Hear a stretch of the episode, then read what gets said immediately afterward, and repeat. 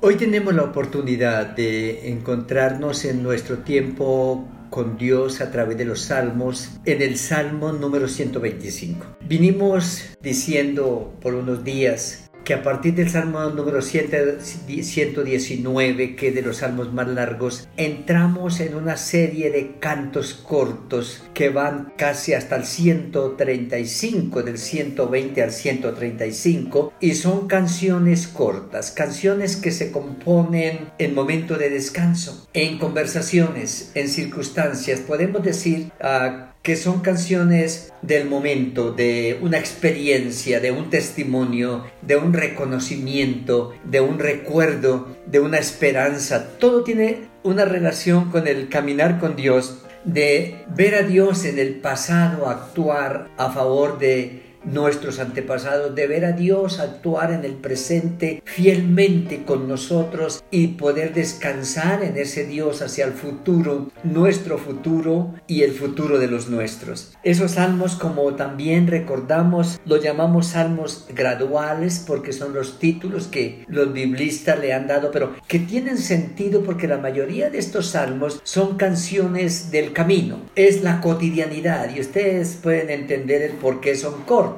porque uno en el camino a veces no se detiene mucho tiempo. Si usted va de viaje, para un poco, descansa, hace algunas cosas y luego reanuda su marcha. Esta gran mayoría de cantos los cantaban los peregrinos cuando cada año iban de diferentes partes a la ciudad de Jerusalén para celebrar las fiestas que para ellos eran de vital importancia. Y en ese camino iban compartiendo, iban hablando, iban cantando. Eh, estos salmos podemos decir que son prácticamente la, filosofía de la vida del creyente. Es ah, el estilo de vida, una forma de vida del el pueblo de Dios. Y por eso cuando decimos que es como la filosofía de la vida, es porque usted encuentra adoración, alabanza, encuentra dolor, encuentra hasta tragedia, si podemos usar el término, recordando todo el pueblo recuerda las guerras, recuerda las pruebas, recuerda la vida, recuerda la muerte, recuerda la paz, recuerda la guerra, recuerda las diferentes circunstancias y en cada canción ellos van recordando algún evento por el que han pasado y en el que Dios ha sido fiel con ellos. Y van cantando y subiendo hasta que ven a Jerusalén, hasta que ven su ciudad, hasta que llegan al objetivo. Yo creo que hoy nosotros podemos mirar también con los mismos ojos esta salmodia que forma parte también de nuestra vida. Nuestra vida es un caminar, nuestra vida es un avanzar en medio de múltiples circunstancias, muchas y la mayoría son maravillosas y gratas, pero también salpicadas la vida de circunstancias de dolor, de duelo, de enfermedad, de escasez. Pero en medio de ese caminar podemos ir recortando los portentos de Dios a nuestro favor. Y el Salmo número 125 está hablando de Jerusalén que está en una montaña, que se siente protegida, pero a la vez tiene muros de protección, tiene centinelas. Es una ciudad amada pero odiada, es una ciudad defendida pero atacada, es una ciudad que muestra diferentes facetas. Y dice uh, la ciudad se construyó y se, le, y se le construyó a su alrededor protección. Lo compara con nosotros cuando entendemos que Dios es nuestro amparo, que habitamos al abrigo del Altísimo, que Él es nuestro pastor, muestra todos los elementos, los ingredientes que Dios ha puesto a nuestro alrededor para nuestra protección. Por eso dice, los que confían en Jehová son como el monte de Sión, que no se mueve, sino que permanece para siempre. Como Jerusalén tiene montes alrededor de ella, así Jehová está alrededor de su pueblo, desde ahora y para siempre. Porque no reposará la vara de la impiedad sobre la heredad de los justos, no sea que extiendan los justos sus manos a la iniquidad. Haz bien, oh Jehová, a los buenos y a los que son rectos en su corazón, mas a los que se apartan tras sus perversidades Jehová lo llevará con los que hacen iniquidad. Pasea sobre Israel el shalom permanente. Se encuentra con alguien y le da el saludo de la paz. Y él está diciendo, yo puedo dar testimonio. Puedo contar que en algo me parezco a Jerusalén, una ciudad amada, a pesar de cómo es. Yo soy amado por Dios a pesar de lo que soy. Dios me escogió como su templo, su morada. Dios escogió a Jerusalén como la ciudad del gran rey, como la ciudad de la paz, y la ha amado y la ha cuidado y la ha protegido. Y yo puedo decir que yo también puedo calificarme con esos calificativos y que usted también puede gozarse al saber que fue amado por Dios, escogido por Dios, a pesar de lo que usted es, de lo que yo soy, y nos rodeó de sus misericordias y cuida de nosotros y nos protege y nos sostiene. Y Él dice, los que confían en el Señor, y gracias a Dios porque podemos decir, por su misericordia hemos aprendido a confiar en Él. Y somos como el monte de Sión,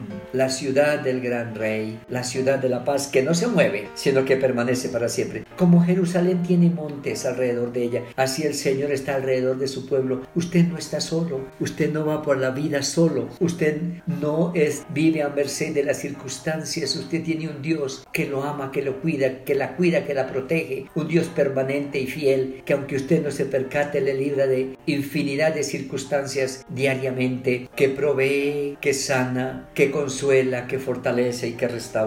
Pero él dice, sean conscientes también de esto, que nosotros somos guardados por Dios, pero la impiedad, la impiedad se ensaña sobre nosotros. No reposará, versículo 3, la vara de la impiedad sobre la heredad de los justos, pero él dice, apréndanle a sacar partido aún a la adversidad. La impiedad, el Señor la puede tomar como un recurso para hacernos acercar más a Él, ser más sinceros con Él, ser más fieles a Él, ser más comprometidos con Él. No reposará la vara de la impiedad sobre la heredad de los justos, no sea que los justos se aparten. Entonces, las circunstancias de la vida que parecen dudas es como una vara de corrección, un correctivo que Dios también usa para mantenernos cerca de Él. Y no se asuste por las pruebas, tráigalas al Señor. Dígale, Señor, gracias por esta prueba. ¿Qué necesito aprender? Fortaléceme, bendíceme, muéstrame, dame discernimiento de qué es lo que tú quieres enseñarme a través de esta prueba o de esta vara de impiedad que puede ser en el trabajo, en la salud, en la casa, en el ir y venir.